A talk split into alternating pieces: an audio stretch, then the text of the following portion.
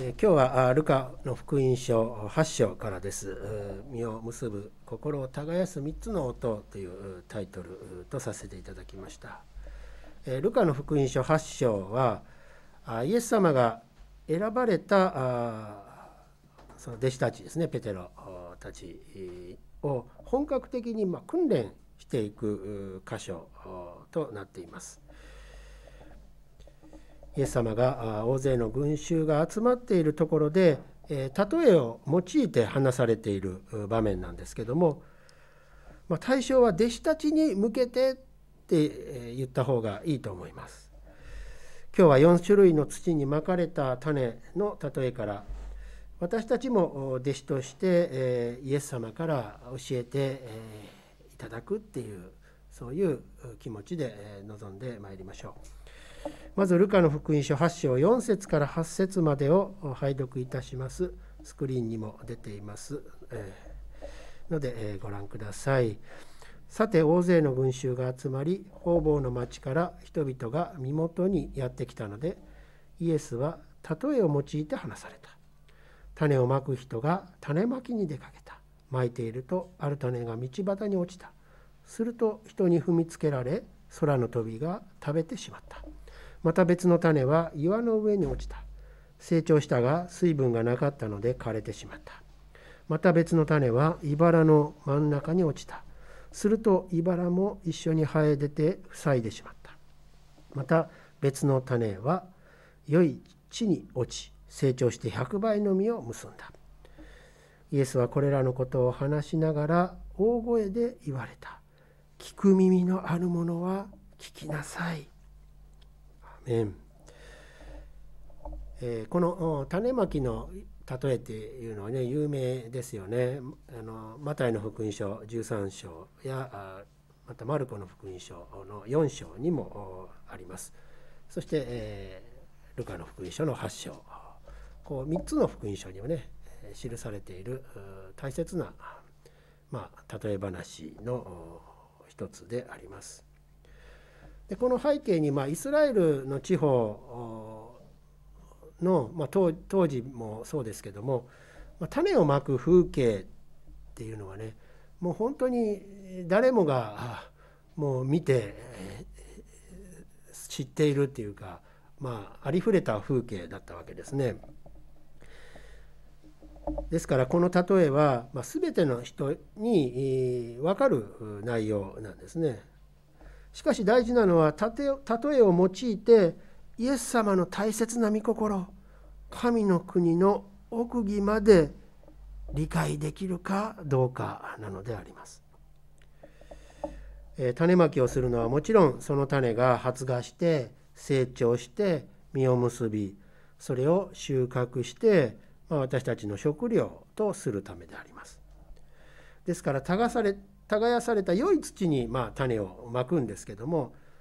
えー、機械のない時代、えー、しかも手作業で広い畑に、えー、限られた時間でまかなければならない、えわけですからある程度の種は、えまいた人が意図しない場所にも落ちてしまうわけであります。まあ、それが道端岩の上そして茨の真ん中っていう場所に、まあ、種が落ちたっていうことですね。まず道端に落ちた種でありますが人に踏みつけられ空の鳥に食べられてしまいます。実際ねそういうふうになっているわけです。まあ、これはまあ町と町をつなぐ幹線道路っていうことよりも畑と畑の間をこう結んでいる、まあ、あぜ道のことなんですね。まあ、人間が歩えー、畑仕事をする特に人間その町のに住んでいる人たちが歩きやすいように、えー、踏み固められているわけであります。ですから芽を出すこともなく空の鳥の餌になってしまうんですね。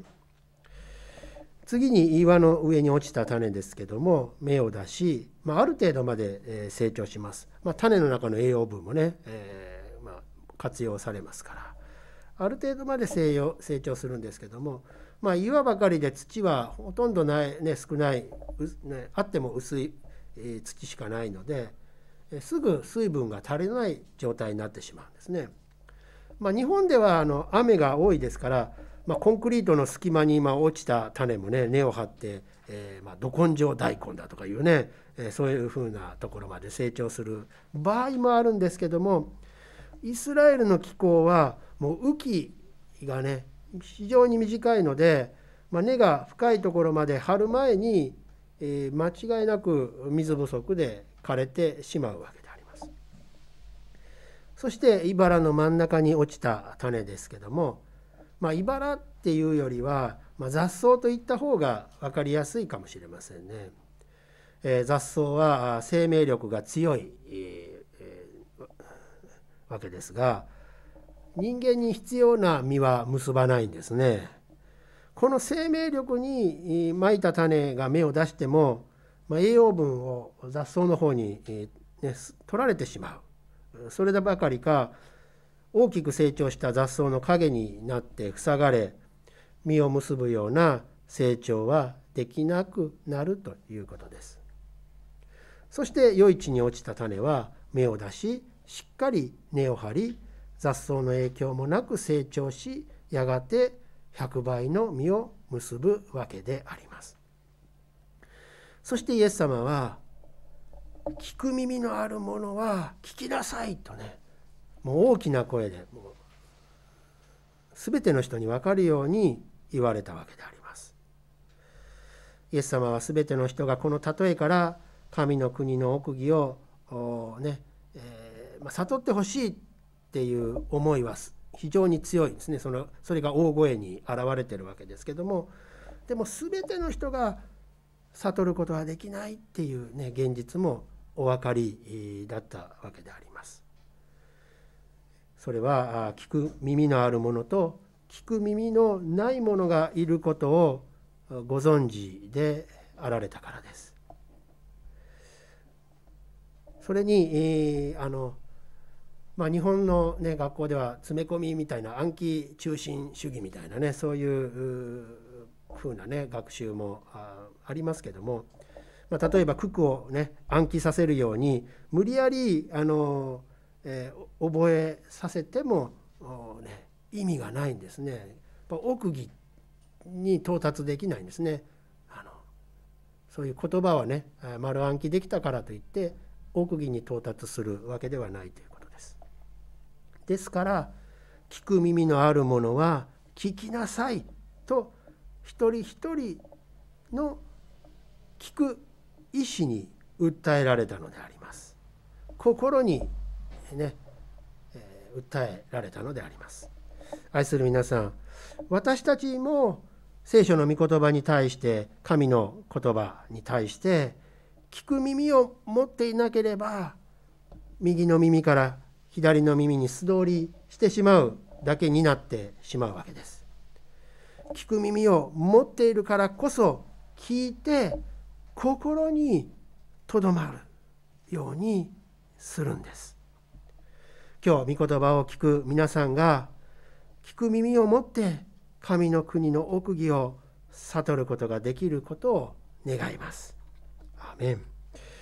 続く8章9節10節ですね。スクリーンにも出ています。拝読いたします。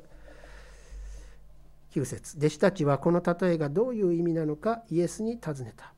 イエスは言われた。あなた方には神の国の奥義を知ることが許されていますが、他の人たちには例えで話します。彼らが見ていても見ることがなく、聞いていても悟ることがないようにするためです。ここで弟子たちはこの例えがどういう意味なのかイエス様に尋ねているんですね。これ非常に大事なあのあの態度であります行動であります。これは彼らに弟子たちに聞く耳があるっていうことの印とも言えるわけです。わからないことは特に神様の御言葉についてわからないことは質問するっていうことは大切なのであります。この弟子たちの質問にイエス様はイザヤ書6章9節を引用し彼らは見ていても見ることがなく聞いていても悟ることがないようにするためだとお答えになっています。預言者イザヤも、まあ、預言者としてのメシを、ね、受けて、ね、6章の、ね、場面ですけども「ここに私がおります私を使わせてください」って応答してしたんですね。その時主は神様の言葉、ね、予言の言葉を語っても人々は聞かないことはあるんだよあらかじめ覚悟するようにって言われてるわけですね。まそれは箇所の引用なんですね。イエス様はご自分の弟子たちにも同じことを言われたわけであります。イエス様の話を聞きに大勢の人たちが来ていましたけども聞いても悟ることがなく見ていても見ることがないままの人々が多いっていう現実でもあるわけこれはイエス様がわざとわからないように、えー、ね、そのような言い方をしているのではないんですね。そうじゃなくて神の国のことを明らかにしても心を開いてない人には悟ることはできない見ることができないっていうことが起こってしまうっていうことなんですね。もちろんイエス様の御心は一人でも多くの人々に悟って知ってもらうっていうことなんですけども聞く耳がなければ聞くことができないのです。ですから例え自体は身近な話で、えー、まず何としてでも聞いてもらおうっていうね、えー、気持ちで、えー、例えを話されたんですね。誰でも分かる意味のことを話されたわけであります。これはまずみんな聞いてほしいからですね。最初から難しかったらもうああもう無理無理無理ってねなってしまうけどあの例えば本当に日常のね光景ですから、えー、最後まで聞いてもらえるっていうことですね。しかし例えから一体どういう意味なのかっていう関心がないと何も疑問も持たず質問もしないで帰ってしまってまあ、家にね戻ってしまって終わってしまうわけであります。ここに群衆と弟子との違いがあるんです。弟子たちには例えにどのような意味があるのだろうかっていうことに関心があったので神の国を奥義を知るっていうことがまあ許されていくわけですね。それに対し群衆の関心はまあ、例えば病気をイエス様にね癒してもらうということやイエス様のあっと驚くようなね奇跡がね、えー、噂通りなのか見てみたいっていうねそういうところにあったわけであります。まあ、イエス様を利用するっていう意味の関心はあったでしょうがイエス様に従いたいっていう関心はなかったんですね。しかし弟子たちにはイエス様に従う気持ちはあったんですね。先週も全てを捨ててイエス様に従ったっていうね弟子たちの姿を見てきた通りであります。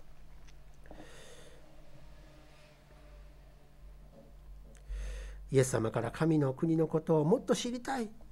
教えてほしいっていう気持ちがあったわけであります。このように群衆と弟子たちとの違いは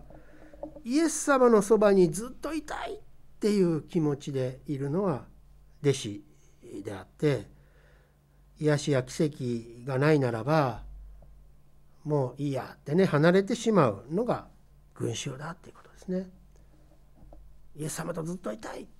弟子たち。ああ自分とあんまり関係ないって分かったら離れてしまう群衆この違いであります。愛する皆さん皆さんはあなたはイエス様のそばにずっといたいていますか？イエス様とずっといたいと思う弟子となりましょう。あなたは日々イエス様と共に歩みたいですか？日々イエス様と共に歩む弟子となりましょう。あなたはイエス様に毎日絶えず祈っていますか？イエス様に絶えず祈る弟子となりましょう御言葉をイエス様から毎日聞いていますか？御言葉を聞く耳を持つ弟子となりましょう。アメン続く8章11節ですね、えー、を拝読します。11節この例えの意味はこうです。種は神の言葉です。ここからイエス様は例えの意味を教え始められるんですね。だから弟子たちに神の国の奥義がね、えー、知ることになっていくわけであります。まず大切なのは種は神の言葉を表しているっていうことです。種は神の言葉なんです。なぜだと思いますか？実を結ばせるためには種は絶対必要不可欠でまあ必要不可欠なものであるからです。そして私たちが日々のクリスチャン生活を通して実を結ぶために絶対欠かせない種にあたるものが神の御言葉なんですね。そうではありませんか？イエス様の例えを悟った弟子のペテロは、まあ、後にね、えー、ペテロの手紙っていうね手紙を書いてそれ聖書の御言葉に、まあ、聖霊様によって、えー、なりましたけども、えー、ペテロはね、えー、私たちは新しく生まれたのは種である神の言葉であるって、まあ、その中で記してるんですねその箇所をね、えー、共に見ておきたいと思います。引用聖句ペテロの手紙1章23節を拝読いたします。あなた方が新しく生まれたのは朽ちる種からではなく朽ちない種からであり生きたいつまでも残る神の言葉によるのです。アメンまさにペテロは神の国の奥義を悟ってねこういうふうに、え、手紙の中で明らかにしているわけであります。そして旧約聖書のイザヤ書にも神の言葉は虚しく帰ってくることはないって約束されてるんですね。そこもねそこも紹介しておきたいと思います。引用聖句、えー、イザヤ書55章11節です。拝読いたします。そのように私の口から出る私の言葉も私のところに虚しく帰ってくることはない。それは私が望むことを成し遂げ私が言い送ったことを成功させる。アメン神の御言葉によって私が望むことを成し遂げ私が言い送ったことを成功させるとあるんです。なのにどうしてイエス様を信じて新しく生まれる人がこの日本にはまだまだ少ないのでしょうか。本当にそういう神様の御言葉はそのように人を新しく生まれさせるものなんですね。そういう人たちが一人でも多く今年この地域この教会の中でもね、えー、増し加えられていくことをね願ってまいりましょう。またイエス様を信じてクリスチャンになったのに神の言葉が虚しく返ってくるように感じることがあるっていうね現実。それもねこの御言葉とはかけ離れているって言わざるを得ません。それはそういうふうに感じられるのは本当は神の言葉に偽りがあるっていうことなのか。それとも神の言葉に力がないからなんでしょうか？決してそうではないんですね。神の言葉の方に問題はありません。そうではなく聞いている私たちの心に問題があるんだということをね覚えてほしいんですね。神の言葉を聞いている私たちの心が私たちの姿勢が問題なんだとイエス様の例えは教えてるんです。え、そこをね、えー、もう少し、えー、見ていきたいと思います。続く8章12節拝読いたします。道端に落ちた者とは御言葉を聞いても信じて救われないように後で悪魔が来てその心から御言葉を取り去ってしまうそのような人たちのことです。道端に落ちた種は、ねえー、御言葉を聞く機会はね、えー、あったわけですけどもそれを信じようとしないという心の問題なんですね。それが自分に何の関係があるのかっていう、まあ、疑問すら考えねえー、疑問すら考えないそのような姿勢であります。例えば神様が人の姿となって来てくださったのは何でなんだろうか？とか私たちの罪のために十字架にかかられたことが何でイエス様の愛からなんだろうか？とかね。そして3日目に死者の中からよみがえられたっていうのは本当の出来事なんだろうか？とか。そんなの作り話か空想話の類に決まっているともう自分で答えを出してしまう心のことなんですね。だから最初から答えは決まってるんですね。私は信じません。私にはこれかこの話は関係ありませんっていうね、えー、そういう態度であります。そんなの作り話か空想話の類に決まってると自分で答えをねもうスッと出してしまう心こそ悪魔の偽りの方を信じてるんですね。悪魔の偽りってあって分かってないんだけどもう目に見える現実が全てだっていうね、えー、考え方で世界観ですよね。何もないところからでもこの世界はできるんだっていうね進化論的な、ね、考え方と言ってもいいでしょう。これはあの悪魔の偽りなんですね御言葉を奪い取るための。聞いた御言葉を悪魔が取り去ってしまうっていうことはねそういう態度でそういう心に現れているわけであります。まあ、これが道端に落ちた種あそに、えー、ね、そあの当たる、まあ、人の心であります。続く8章13節を拝読いたします。岩の上に落ちたものとは御言葉を聞くと喜んで受け入れるのですが根がないのでしばらくは信じていても試練の時に身を引いてしまうそのような人たちのことです。岩の上に落ちた種という心の状態は御言葉を聞くともう喜んで受け入れる。ですからあの、えー、この人はあもう劇的な改心もう新しく生まれたんだなってねそういうふうに思ってしまうわけです。えー、すっかりもう騙されてしまうっていうね、えー、そういうふうな、まあ、ケースもあるパターンです。ある人はイエス様の話を聞いて、まあ、福音を聞いて感動し涙さえ流しもう自分はいかに罪深くて罪が許されイエス様に愛されているかってねまあ、口で告白するんですね。ですから本当に新しく生まれたように見えるわけです。ところが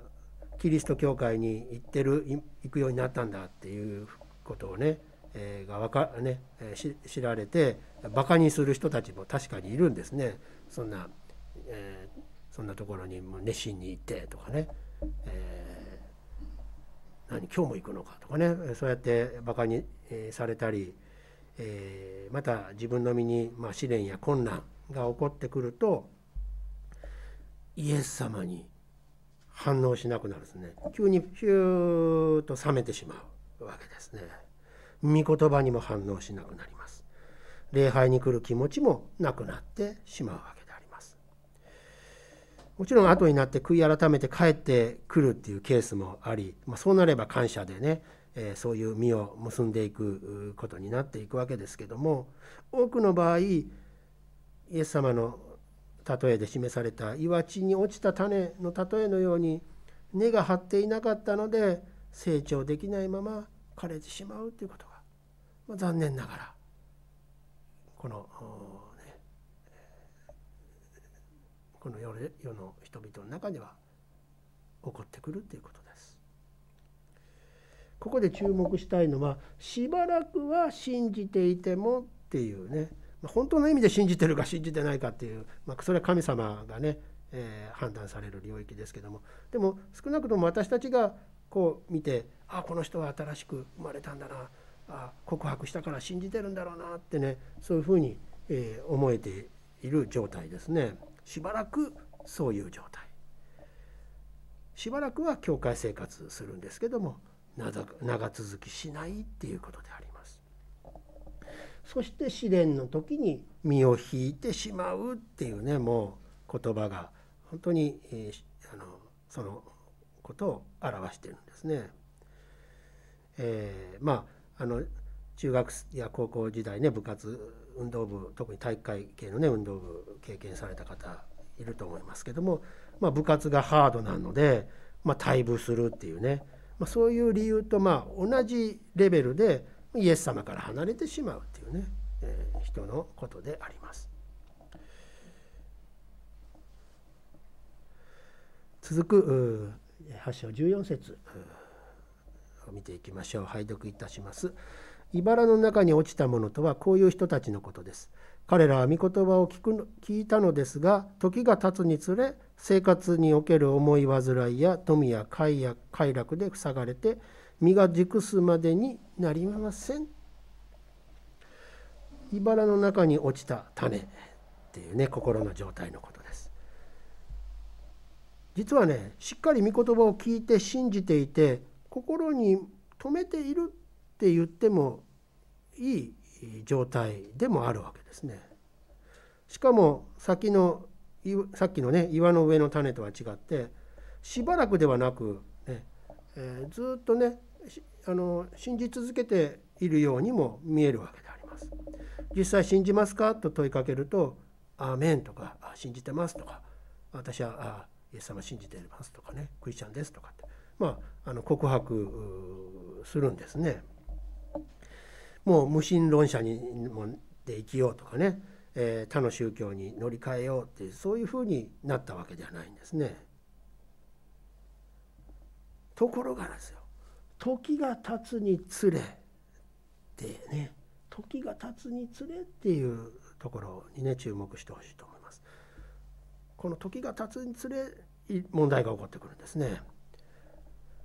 ずっと信じてはいるようなんですけども時がそれだけ経過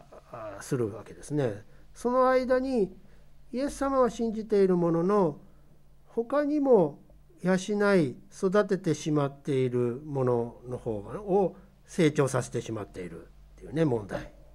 が起こるわけですね。それが、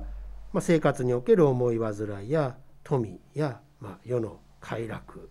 なのであります。ここで皆さんに質問をしたいと思います。あなたが受け入れているイエス様の大切な教えは何でしょうかっていうことですね。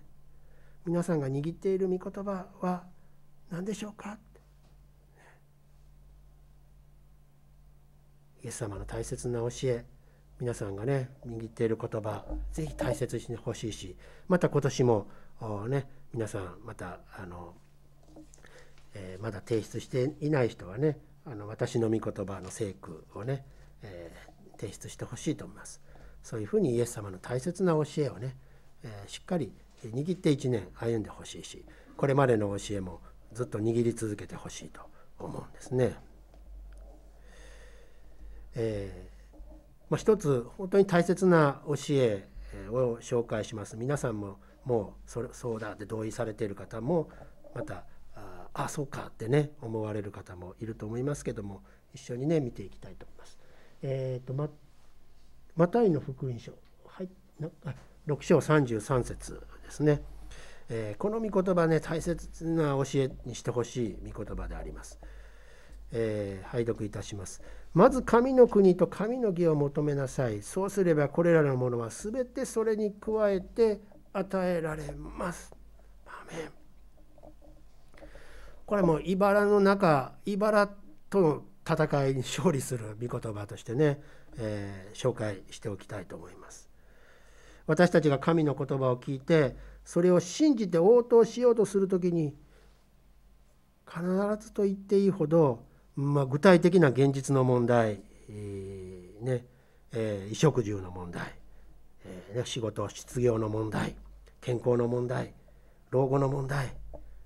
今だと新型コロナの問題などによってこう御言葉をねえー、御言葉に生きようというかね御言葉を実践しようという意欲をねもう失わせてしまうものに、なるっていうことなんですねそれらが。それがまあ思い煩い生活における思い煩いなんですね。それによってせっかくの実が結べないことになってしまうっていうことを覚えてほしいと思います。本当に私もね、えー、先週もちょっと、えー、思い煩いがいくつかあってね本当に、えー、でも神様の前に祈り、えー、祈るっていうことでえー、なんとか なんとかね、えー、乗り越えさせていただけどでもその時本当に御言葉を実践するっていう気持ちにはね本当になれないですよね本当気をつけなきゃいけないということですね。それが本当長く続くとせっかくの実が結べなくなってしまうっていうことになるんだっていうことですね。生活に御言葉が生きて働かないっていうことが起こってくるわけですね。ですから現実の生活の問題も含めた一切を主に委ねるっていうことすると主がそれらに加えて与えてくださるんだっていうことを信じるっていうことですね。そのために神様を第一とする神の国とその神様の義を第一に求めるんですね。私たちを作ってくださった神様を第一とする。私たちのために、ね、十字架にかかるほど愛して本当に十字架で私たちの罪をあがなってくださったイエス様を第一とするということ。御言葉にしっかり働いて力を与えてくださる聖霊様を第一とするということであります。それでももうね何度も言いますけどもそのことをできなくさせてしまうのが生活におけるも思い煩い富や世の快楽なのであります。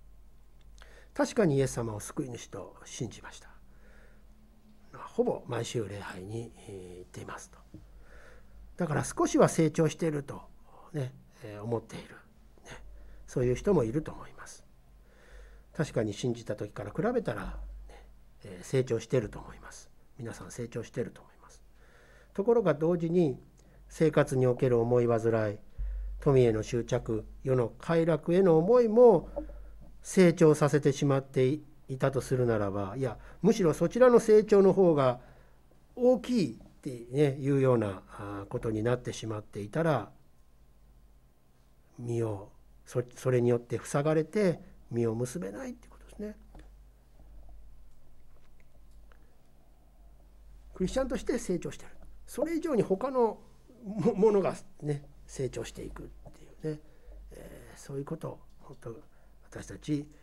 えー、実際ね現実に起こっていたら実を結べないんだっていうことですね。これが茨に落ちた種の特徴なんですね。皆さんもうここに集まってますから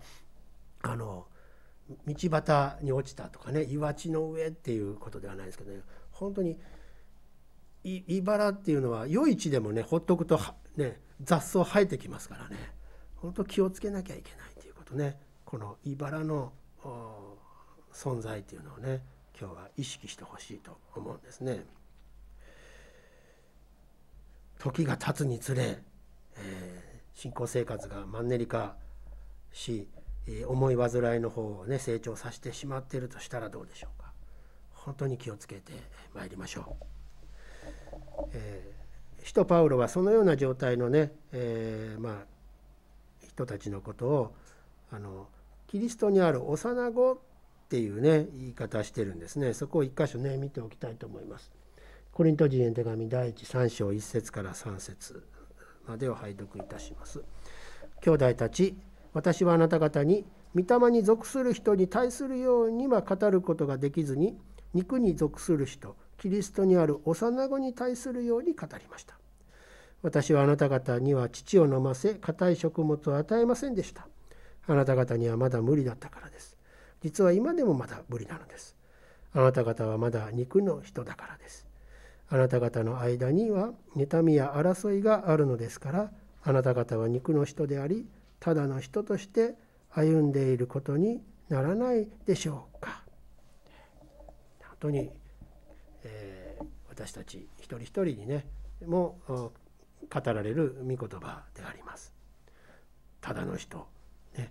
クリスチャンじゃない人と何ら変わりはないっていうふうに、ね、なっていないかっていう言葉であります。日曜日はクリスチャンとして性別しているつもりでも月曜日から土曜日までは、ねえ、世の一般の人たちと何何ら変わりがないような生活をしている、えーまあ、具体的にね、えー、言うと、まあ、世のゴシップの話題にね夢中になってる。イエス様のことよりも世のゴシップの、ね、話題に夢中になってしまってる、えー、人の噂話や、ね、悪口も楽しんでいる自分がいるとしたら気をつけないといけないということですね。悔い改めないといけないということですね。ですから月曜日から土曜日までのこの1週間も祈りと御言葉によるイエス様との時間を大切にしていきましょうということです。イエス様との時間を大切にしていると人と比べて思い煩うことはね少なくなっていくはずです。話す言葉も変わっていくはずであります。そして、え富への執着もね変わっていくっていうことですね。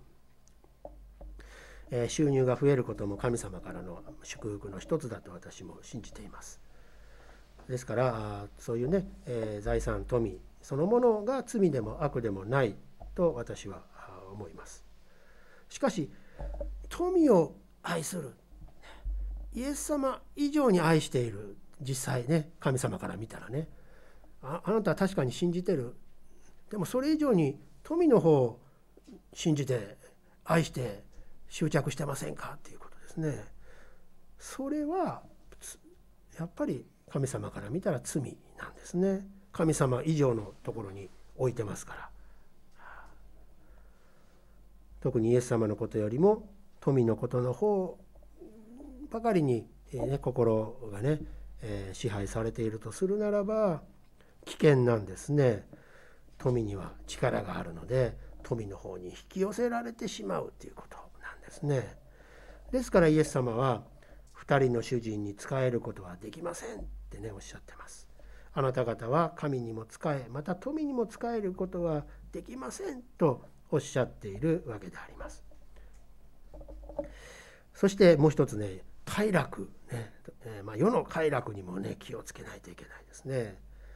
えー、まあ、衣食住の問題はね特に、ありませんってね、まあ、富もある程度ね、えー、まあ、あの仕事も守られて、え余裕がある方です。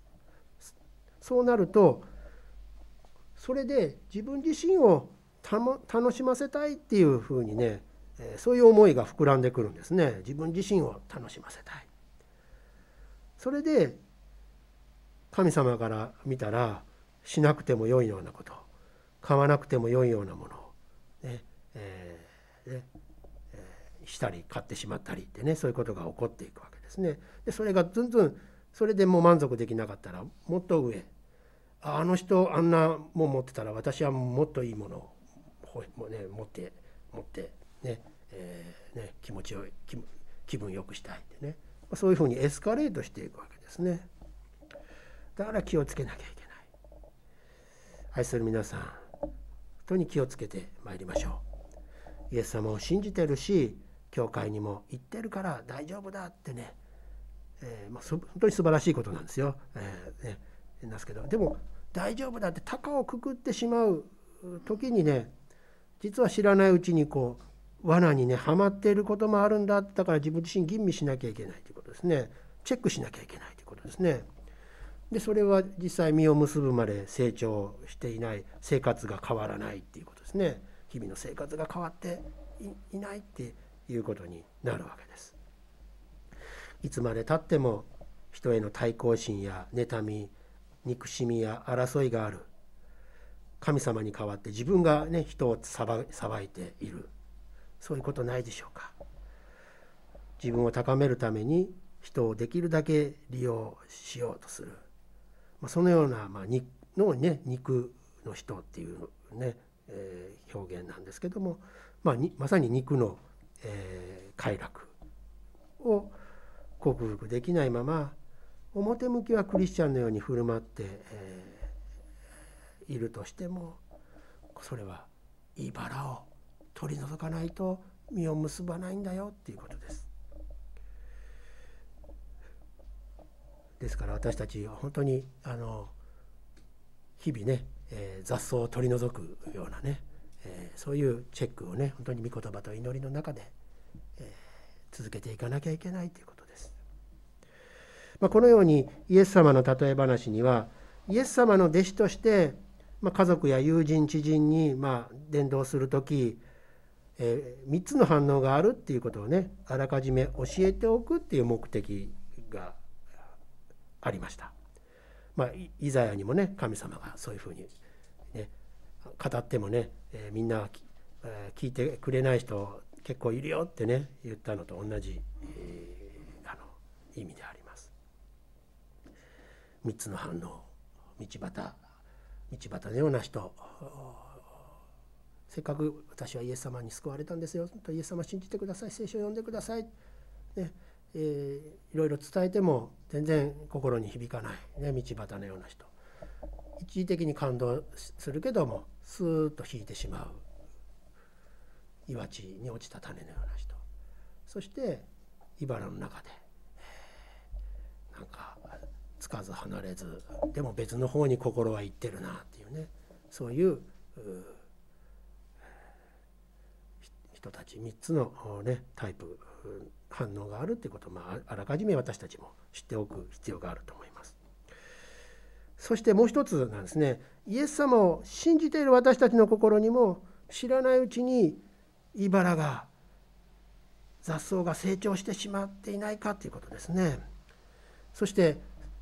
自分の本当にイエス様と共に歩んでいく成長よりもそっちの成長の方がはるかに大きくなっている場合もあるから注意しましょうっていうこと、ね、今日は、まあ、そこにちょっと焦点を合わせているわけです。でそれがあそういうことやっぱり大事だな。気をつけなきゃいけないな。日々からチェックしておかなきゃいけないな。雑草を抜くような、ね、ことしていかないといけないな。世の人と全く変わらない。じゃなくやっぱり自分もクリスチャンとして、えー、地の塩世の光。ってなんか味味をね、えー、なんか、うん、小さな働きでも示していきたいな。ってそういうふうに変化していく。ためにはイエス様の前に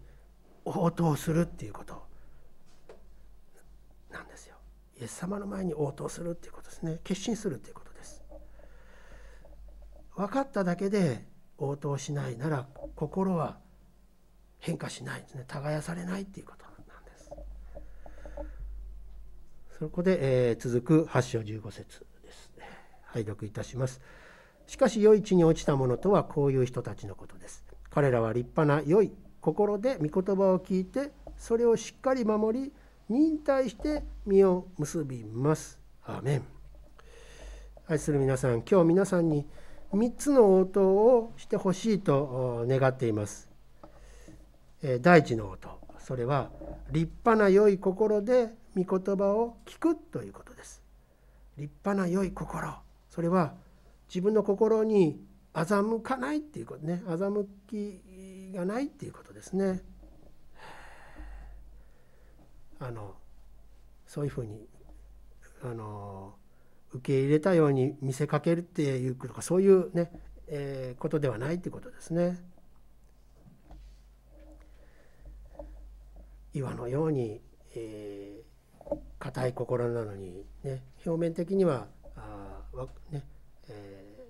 受け入れてるつもりでも実際は全然受け入れてないっていうそういうことがあったらそこを本当に打ち砕いて悔い改めて立派な良い心に耕して御言葉を聞くっていうことなんですね。そのためにやっぱり思い煩いも克服する富や快楽の、ねえー、そういう誘惑試みにも勝利していく。それをやっぱり捨ててイエス様に従うっていうこと。必要ならば捨ててイエス様に従うということをしていきましょう。そういうところが自分にあるなと思ったらまず主の前に悔い改めるんですね。そして主に立派な良い心にしてくださいと求める祈り探す祈り叩く祈りをしてまいりましょう。これが第一の応答です。第二の応答はそれをしっかり守るっていうことですね。それをしっかり守るっていうことです。一時的で終わらないということですね。神様から与えられた御言葉を聞く耳を持ってよく聞きしっかり心に留めておくっていうことですね。一時的じゃなくてずっとね留め置くようにしていくっていうことですね。それは試練や何かね困難が起こった時にしっかり心にとどめているかがね試されるわけでありますその時イエス様を手放すようなね、えー、行動はしないっていうことですねむしろ富への執着や快楽の追求っていう部分があったなと思ったらそれを手放すっていうそういう選択をしていくっていうことです。え、私も本当に教会に導かれて最初は全然御言葉を聞く姿勢がなかったんですけどもやっぱり神様働いてくださったんですね。新約聖書を読もうっていう気持ちになってそしてローマの5章8節で信仰に導かれました。そして北海道で信仰生活を起こっている時に志を与えてくださるというフィリピン2章13節の御言葉が与えられてそして仕事を辞めて、えー、大阪に行くって決心をしましたそして大阪に来てからもヨハネの15章16節の御言葉で神様にあ神様が選んでるんだなということを受け止めて牧師の道に献身するっていう決心をしたわけであります。そういうふうに本当に与えられた御言葉を通して神様は大切な決心へと導いてくださるお方だということをね皆さんも覚えておいてほしいと思います。そして、えー、第3の応答です。それは忍耐して実を結んでいくということですね。実を結ぶために忍耐するということです。忍耐するっていうのはね長時間耐えて忍ぶっていうことですね。え作物の種でもね春に、まあ、普通はねその種をまくと収穫するのは秋ですよね。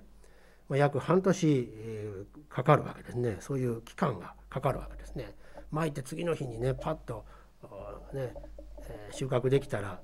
あ3分お湯かけて3分で収穫できたらいいこといいように見えるかもしれないけど時間かかるんですね。種をまいて実を結ぶのを見るまで時間がかかるんですね。でも時が来れば必ず実を見る日が来るんです。だから忍耐できるんじゃないですか。神様が約束されてるんだったら必ずその通りになるって信じている人は忍耐できるんですね待つことができるんですね忍耐して信じましょうそうすれば必ず実を身を結ぶまた実を見ることができるようになります。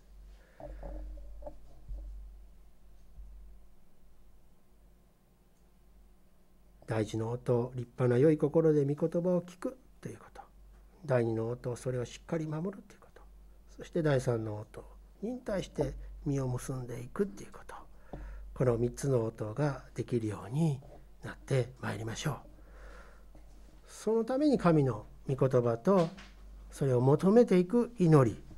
探す祈り叩く祈りを続けてまいりましょう。神様の御言葉と祈りに精霊様働いてくださいます。精霊様があなたの心を耕してくださいます。あなたが立派な良い心で御言葉をよく聞くように導いてくださいます。与えてくださった御言葉がしっかり心に留めておけるようにしてくださいます。さらに忍耐できる力も与えてくださいます。100倍の実を結ばせてくださいます。あなたは信じますか？アーメン。お祈りをいたしましょう。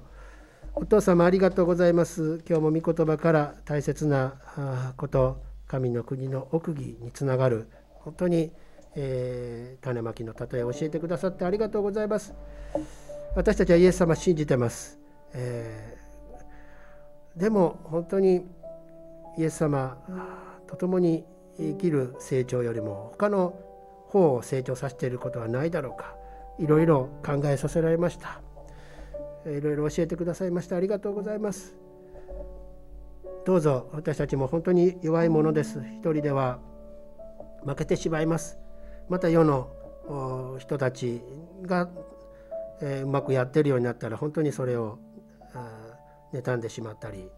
クリスチャンになって損したんじゃないかとかそんな風に本当に不安定になってしまう時もあります。でもイエス様あなたは本当に私たちをしっかり成長させて素晴らしいを結ぶことができるようによくやった立派なしもべだと本当に褒めてくださるその日がそれも永遠の場所で、えー、置いてそれが実現するということ本当に私たち約束受けてますからありがとうございます。そのために本当に立派な心で御言葉を聞くものとさせてください。その御言葉をしっかり守るように力を与えてください。そして忍耐して実を結ぶことができるように聖霊様導いていてください。そしてイエス様と共に歩んでいくクリスチャンとして成長させてください。この祈りをイエス・キリストの皆によってお捧げをいたします。アーメン